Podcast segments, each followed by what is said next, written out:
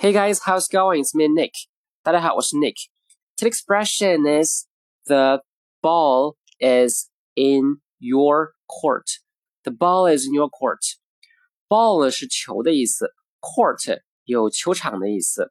那这个短语呢，最早源于网球运动，球在你那边的半场内，表示轮到你做决定了，下一步该你了。